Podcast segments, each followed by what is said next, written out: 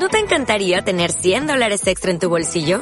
Haz que un experto bilingüe de TurboTax declare tus impuestos para el 31 de marzo y obtén 100 dólares de vuelta al instante. Porque no importa cuáles hayan sido tus logros del año pasado, TurboTax hace que cuenten. Obtén 100 dólares de vuelta y tus impuestos con 100% de precisión. Solo con Intuit TurboTax.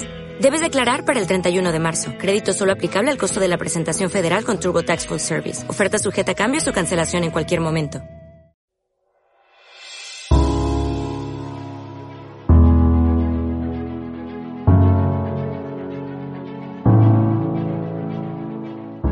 De nuevo es un placer para nosotros ofrecerles una entrega de esta sección, de padres a hijos, que es nuestra absoluta debilidad y la de muchos de ustedes, como nos hacen saber con frecuencia. Hasta el momento hemos disfrutado de los recuerdos familiares que nos han brindado los hijos e hijas de auténticas leyendas. Eva nos hizo asomarnos a la gradona del Metropolitano para ver a Escudero hacer historia a base de goles. Alfredo nos emocionó permitiendo que Collar sumase un ratito más a los 16 años que defendió la camiseta en el campo, y toda la vida fuera de él. Y Beatriz nos descubrió al hombre que hay detrás de ese central legendario, noble y expeditivo que fue, y sigue siendo, Miguel Ángel Ruiz. En esta ocasión nos ponemos en pie, figurada y literalmente, para recibir a las hijas de uno de los jugadores que mejor han encarnado el espíritu del Atlético de Madrid. Cuando se vestía de corto, se calzaba el coraje y el corazón, pero no lo dejaba en el vestuario al acabar el partido. Era un hombre que se vestía por los pies y que hizo de su dignidad una bandera de rayas rojas y blancas, que enarboló hasta el último día sin hacer concesiones a las salidas fáciles ni permitir a nadie pisar su nombre.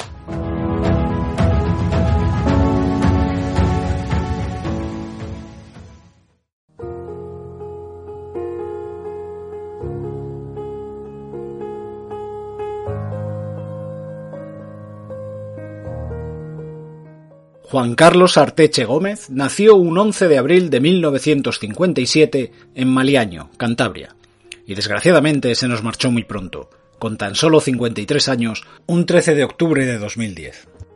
Jugó 11 temporadas en el Atleti con un total de 356 partidos, anotando 20 goles y obteniendo la Copa del Rey del 85 y la Supercopa de España del año siguiente. Y se dejó hasta la última gota de sudor en el campo, haciendo que su leyenda creciera jornada a jornada.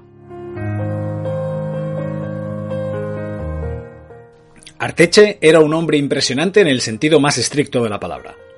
Rozaba el metro noventa, tenía el tabique nasal desviado desde que comenzó a jugar al fútbol en Santander, una mirada entornada que hacía tragar saliva al más bragado de los delanteros y un bigote negro como el que debería llevar cualquier central que se precie.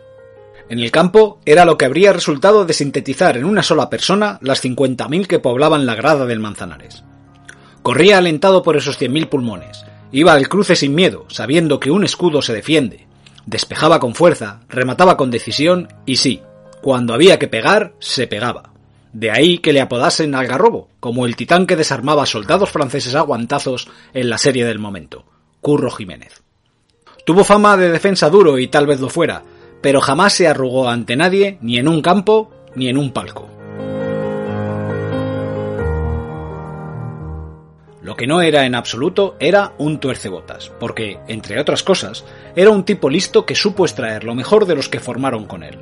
El descaro y la clase mítica de Luis Pereira, la contundencia de Balbino, y esa compenetración tan especial que llegó a tener con Miguel Ángel Ruiz, al que entendía con solo mirarse.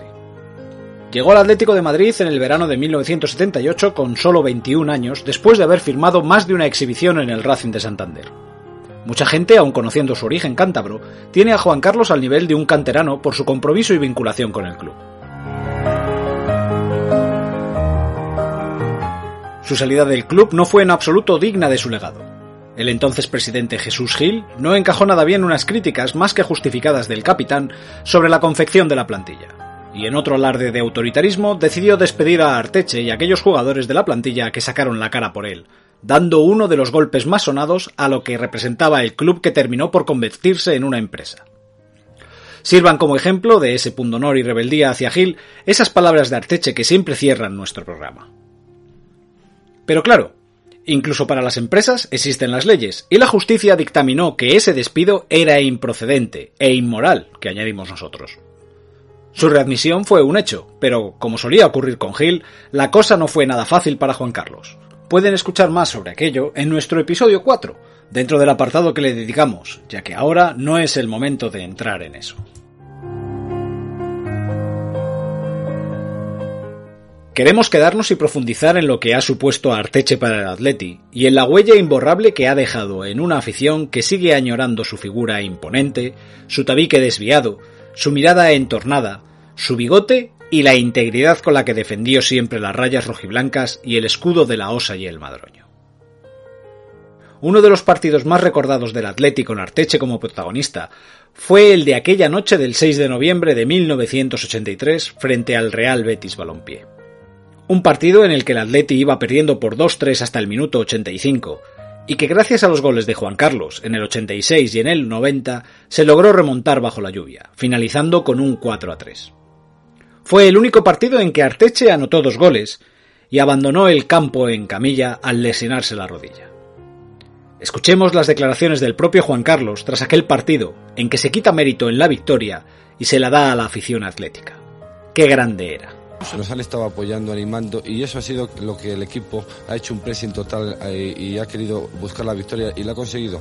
Por supuesto que hemos tenido suerte porque eh, faltando 10 minutos y perdiendo 2-3 normalmente no se gana o se empata como, como mucho, pero creo que la afición tiene bastante culpa de todo esto y hay que agradecérselo a él más que a los dos goles de Artechi y más que, que, que muchas otras cosas. Ahora sí, tras haber escuchado la voz de Juan Carlos Arteche, señoras y señores, es un inmenso orgullo tener hoy a Ana, Carmen y María Arteche, las tres orgullosas hijas del mítico Juan Carlos al que rendimos modesto homenaje cada semana en este rincón que compartimos con ustedes.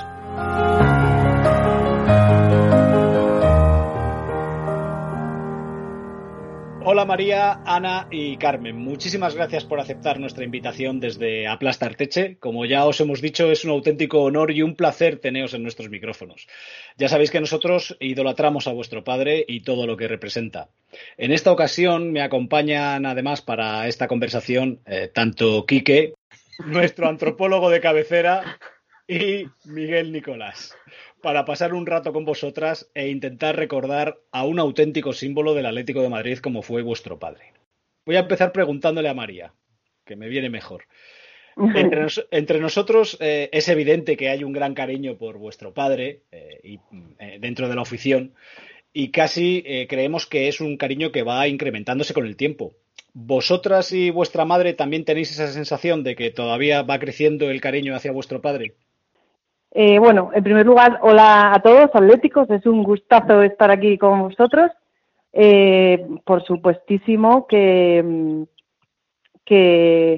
eh, a ver, nosotras siempre pues hemos sabido que nuestro padre pues sí que era querido por la afición, que era, pero es verdad que a raíz de pues de su de su desgraciado fallecimiento pues eh, pues como que somos más conscientes, por así decirte, porque nosotros en mi casa siempre pues todo se ha tratado con mucha naturalidad pues sí, nuestro padre era conocido, había jugado en el Atleti, somos muy atléticas, pero no, no sé, pero es verdad que a raíz de su fallecimiento eh, somos como más conscientes de, lo querido, eh, de lo querido que es por, por los atléticos.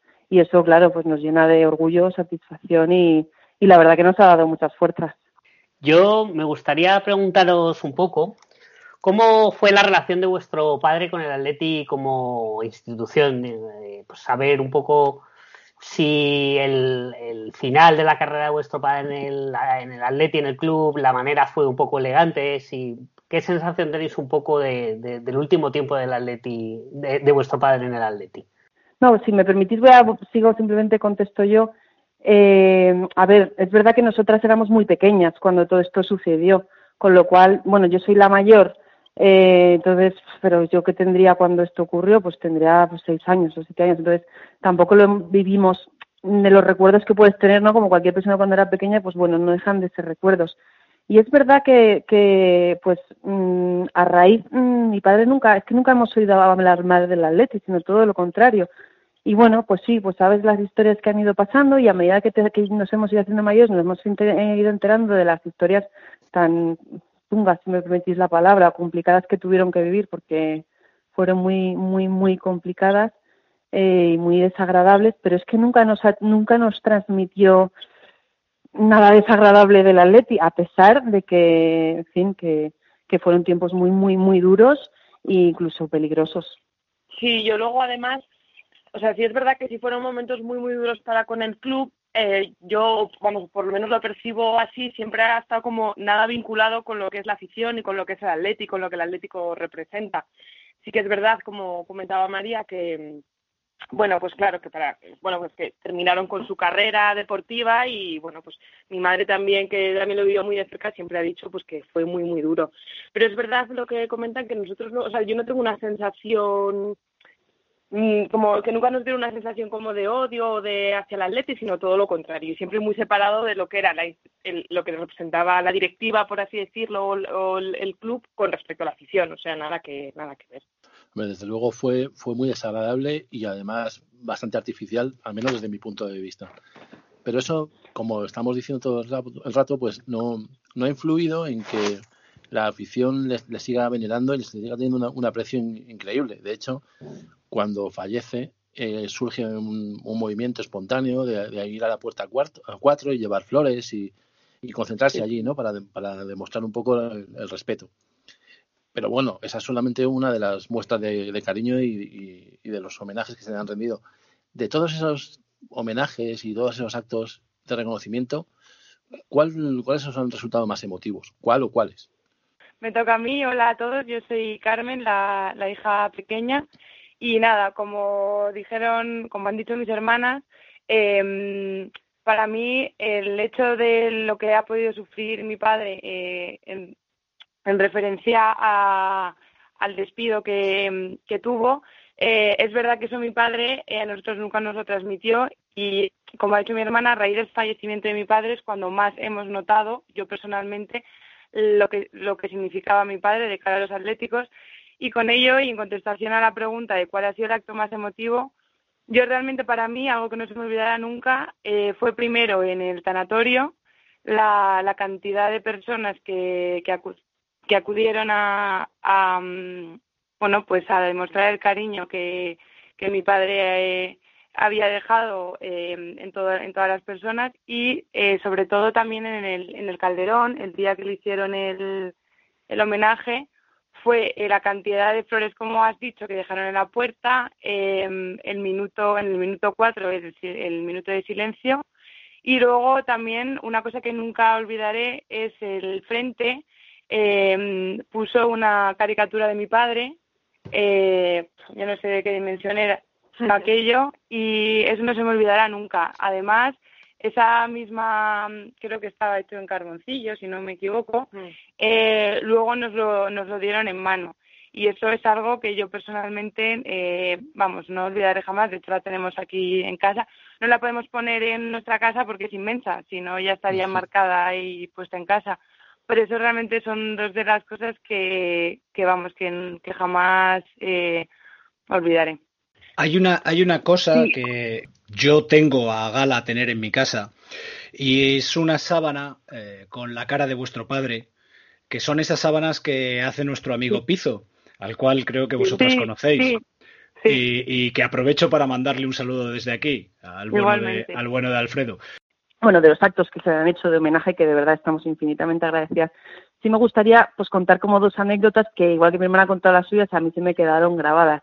Y es una es verdad que el día del tanatorio que tienes recuerdos de vagos porque estás en una situación pues bueno, que en fin, que no sé la pues que nunca se desea a nadie, eh, pero sí recuerdo que creo que es una señal, una cosa muy significativa de lo que era mi padre, vamos, y, y cómo era, que me acuerdo que el día de el día de el día del tanatorio fueron dos, de repente veo entrar allí a dos personas súper mayores, claro, pues muy mayores, que casi no podían ni andar, pues eran los dos señores, un matrimonio que en su día eran los utilleros del Atleti cuando se tenían que llevar la ropa a casa y todo el rollo, pero dos señores que es que no podían ni andar.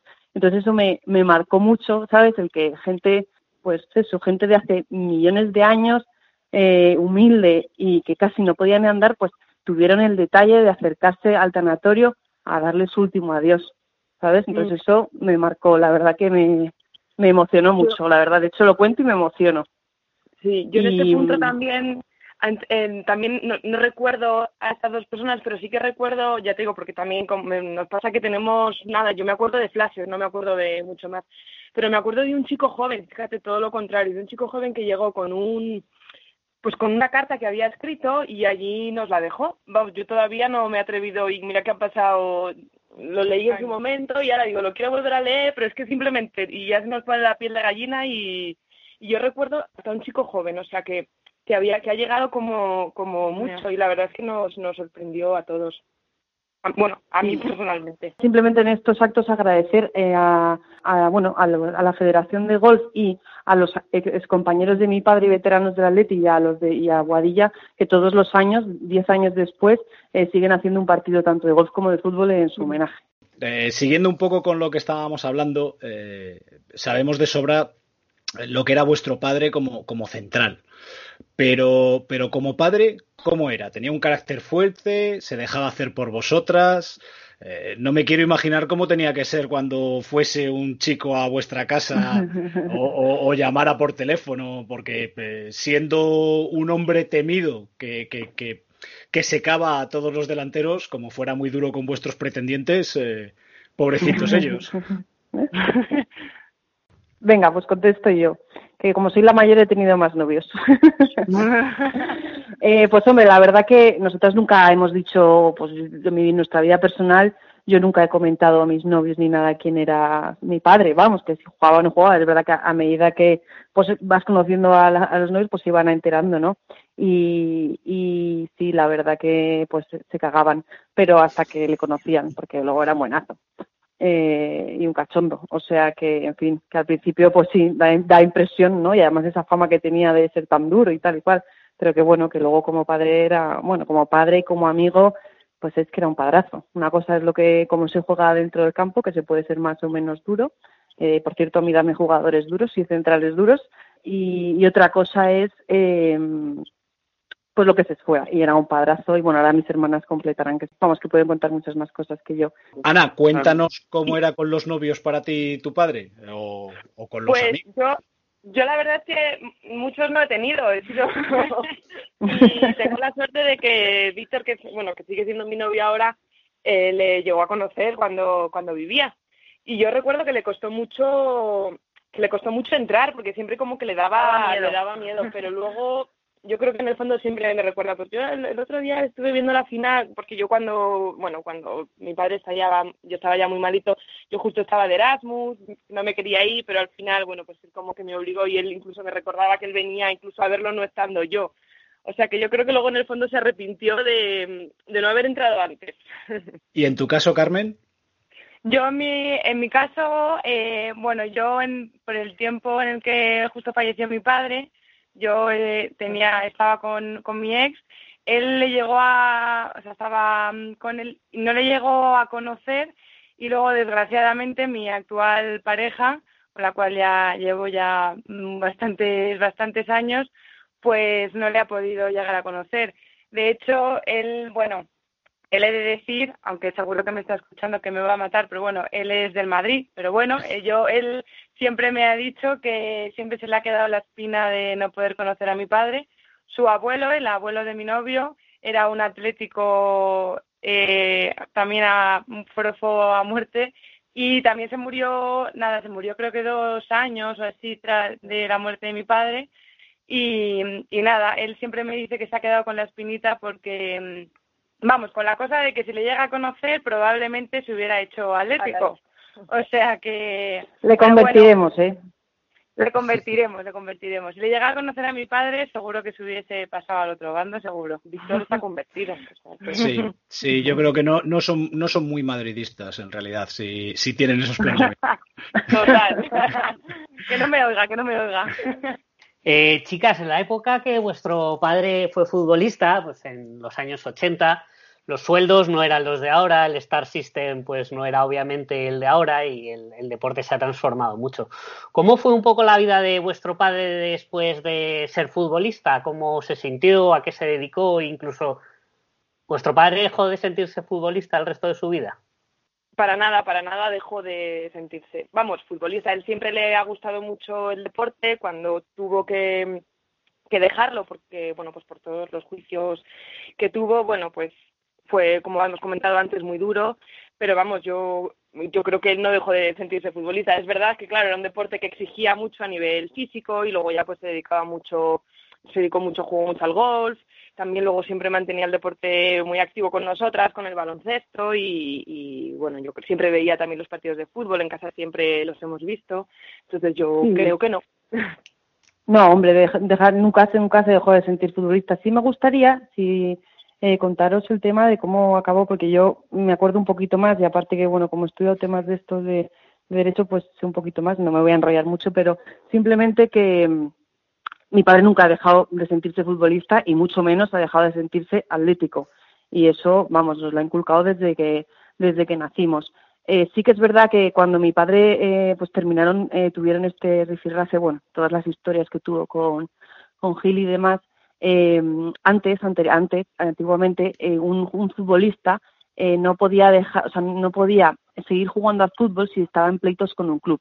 Es decir, tenía que renunciar a su a su demanda o a sus a su a lo que ellos a lo que vamos a su a lo que tenía que renunciar a su demanda para poder fichar por otro club entonces mi padre cuando tuvieron todo este lío con Gil, eh, sí, fichaba por otro club. Ya es verdad que ya era mayor, yo creo que ya debería tener, seguro que vosotros os acordáis mejor, pero yo creo que fue en el año 89 o así, o sea que ya debería tener unos 29, 30 años, que todavía estaba para jugar, pero bueno, tuvo ofertas, pero bueno, tuvo que decidirse un poco y decir, bueno, pues sigo jugando a fútbol o lucho por esto a pesar de, eh, de lo que eso conllevaba, porque estábamos hablando que se tenía que enfrentar a, un persona, a una persona, un personaje incluso peligroso, ¿vale? Entonces, bueno, pues decidió. Y sí que es verdad que el caso de mi padre, eh, eh, que, bueno, como todos sabemos, pues al final ganó el juicio, porque él tuvo, o sea, de hecho yo soy, soy consciente porque me he leído la sentencia, estuvo yendo muchos años, bueno, no sé si años, pero estuve muchos años yendo al, al Calderón todos los días con un notario que diera fe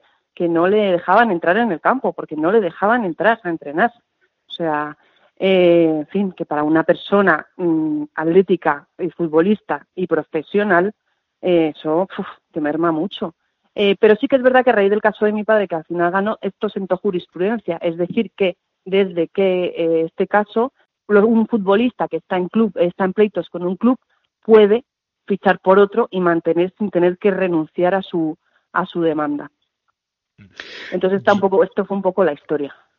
Yo sí que recuerdo, aparte de que no le dejaran entrar a tu padre, eh, posteriormente hubo una readmisión por parte del club al comenzar la siguiente temporada y lo que hicieron fue que le mandaron a entrenar a él solo a la casa de campo con un preparador físico, lo cual era bastante bueno, eh, se podría llamar se podría llamar hoy en día móvil.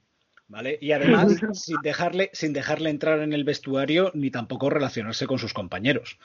Eh, es, es, una cosa eh, para nosotros, como, como, aficionados del club, creo que, que, Juan Carlos representaba esa lucha, ese espíritu de resiliencia y ese continuo espíritu de lucha por defender lo suyo. Entonces, yo creo que es uno de los motivos por los cuales es tan querido por toda la afición. Eh, Miguel. Que ahí es donde dice su, su frase que siempre recordamos nosotras, que es la de nunca nada ni nadie, ¿no? eh, que deje de ser atlético. Efectivamente. No, pero de verdad que no, merece la pena tratar ese tema mucho más. No, es de conocido y, todo el mundo sabe lo que hay y el que no lo sabe, pues que se documente. Por eso vamos a hablar un poquito de fútbol. Sí, eh, únicamente, perdona, simplemente terminar que, bueno, cuando estuvo mucho tiempo que no tenía ningún tipo de que no quería nada ni saber nada de, de aquella época, pero es verdad que cuando estaba, estaba ya muy malito, eh, al final, pues nos, nos comentó en varias ocasiones que incluso se llegaría a tomar un café y que abriría las puertas de su casa a cualquiera, o sea que luego que bueno que todo al final se relativiza y, y, en los momentos así más duros pues saber lo verdaderamente importante y incluso hasta mm. estas cosas lo se suavizan. Eso te da una medida de, la categoría humana de tu padre también te lo digo de verdad. pero bueno como decía vamos a hablar un poquito un poquito de fútbol. Eh, vuestro padre jugó con gente mítica futbolistas muy grandes en la historia del, club ¿Qué jugador de aquellos con los que jugó era, su favorito? ¿De quién hablaba más o de quién hablaba mejor? Uf, pues a ver, de aquella época, a ver, él siempre ha hablado mucho de sus amigos, de sus grandes amigos atléticos, que además sigue manteniendo, seguía manteniendo hasta ahora, pues, eh, vamos, estas lo saben mejor, eh, pues Pedraza, Marina, Pedro Pablo, Rubio. Bueno, no me quiero dejar a nadie porque él, sí que ha, seguido manteniendo muchísimos amigos, pero a nivel a nivel futbolístico, pues pues yo creo que un poco en general todo. Siempre hablaba muy bien de Pereira, como que había aprendido mucho con él, que yo recuerde, pero es que claro, y así de sus de sus compañeros, la verdad. Luego también, claro, pues hablaba maravillas de Maradona. Me parece que jugó un par de partidos, que yo me acuerde, ¿eh? que jugó un par de partidos con él, algo así comentaba, pero claro, es que hace ya tantos años que yo no, no sé si mis hermanas pueden aportar algo así más. y de Maradona, sí, maravilla, hablaba maravillas. Sí, no, sobre todo, o sea, ¿te refieres más del Atleti o de otro, o de futbolistas en general? Yo me refería en particular a Atleti, eh, por empezar.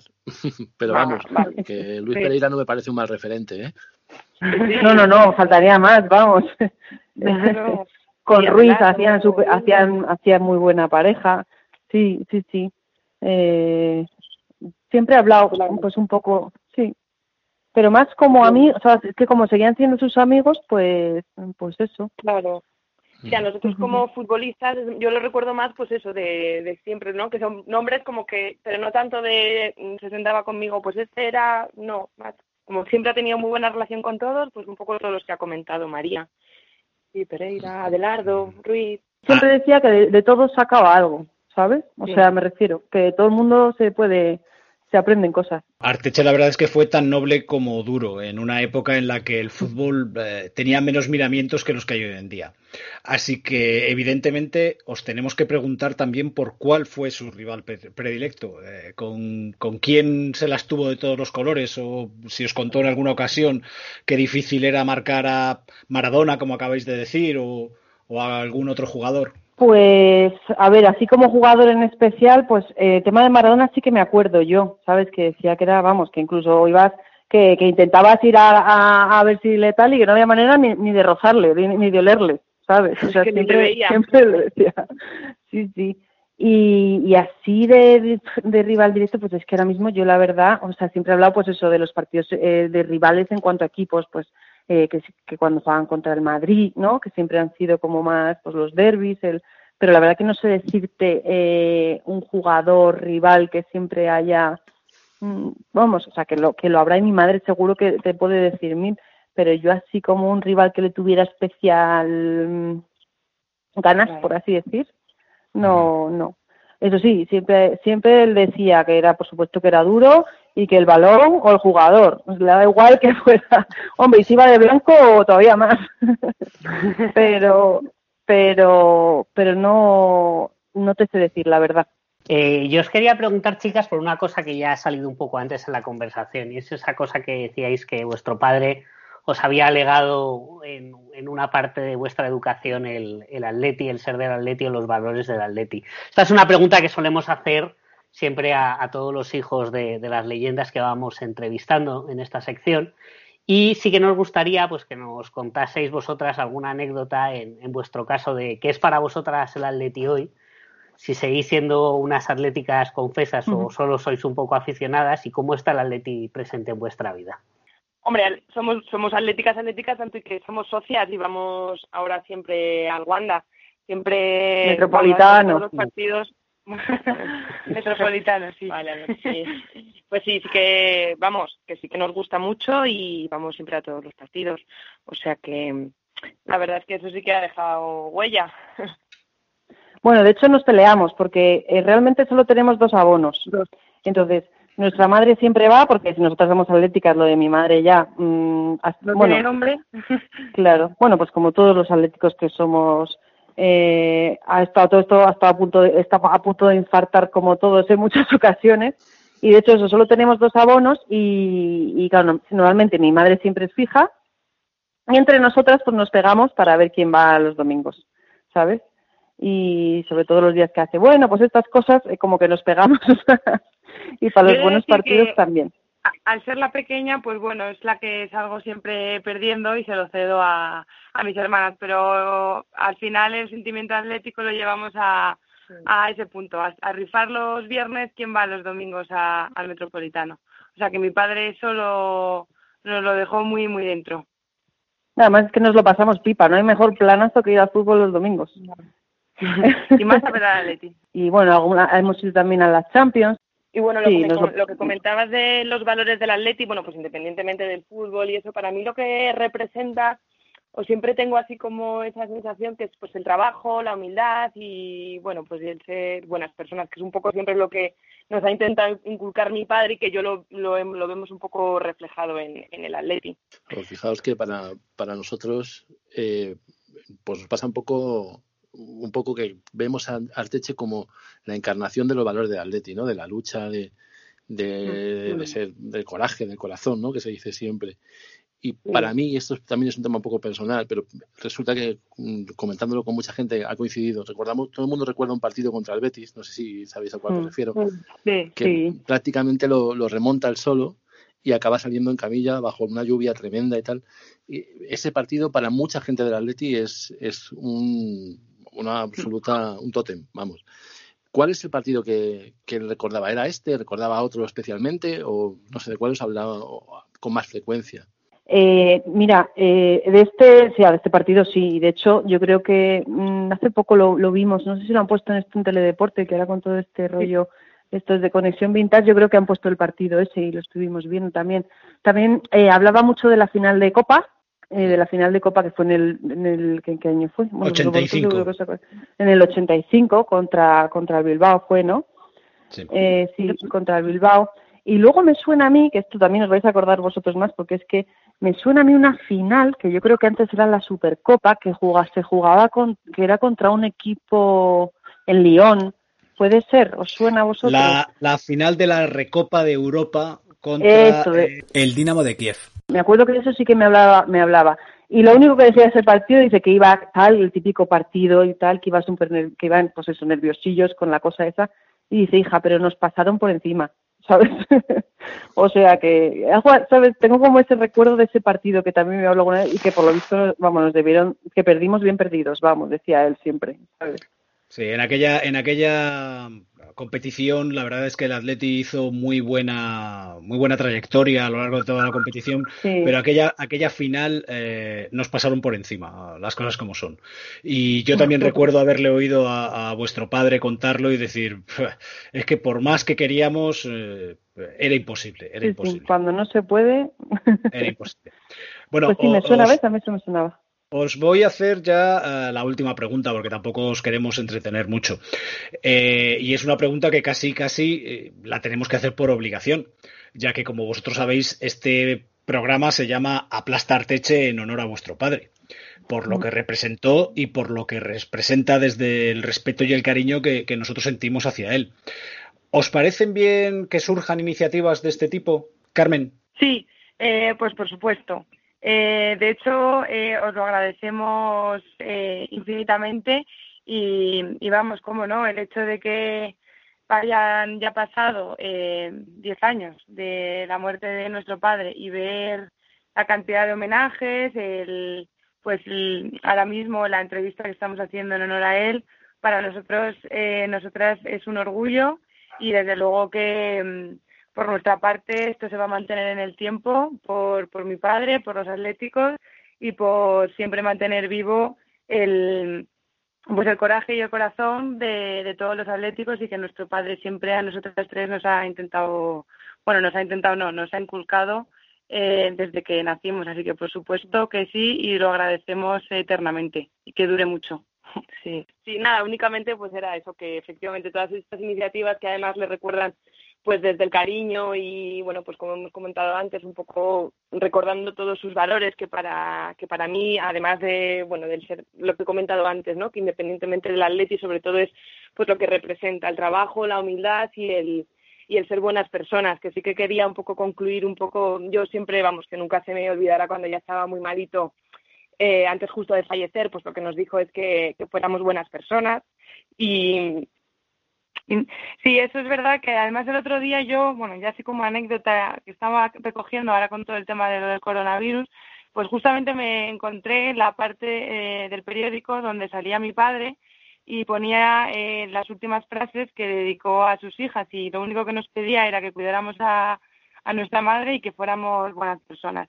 Y eso es lo que ha sido mi padre en, en todo a lo largo de su vida y es realmente lo que tanto mis hermanas como yo eh, intentamos eh, intentamos llevar a la práctica.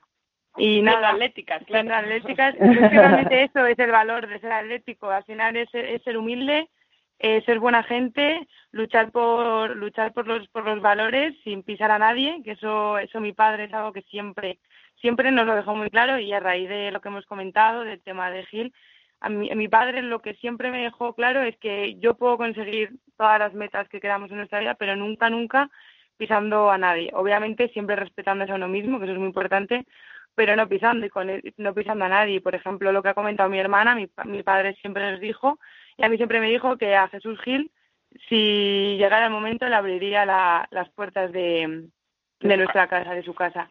Y a mí eso me ha marcado eh, y nada, y, y, eso es el legado de mi padre y lo que mantenemos y que nos encanta recordar. a nuestros hijos, sí, la verdad que nos nietos y, y, a nuestros bisnietos si hace falta.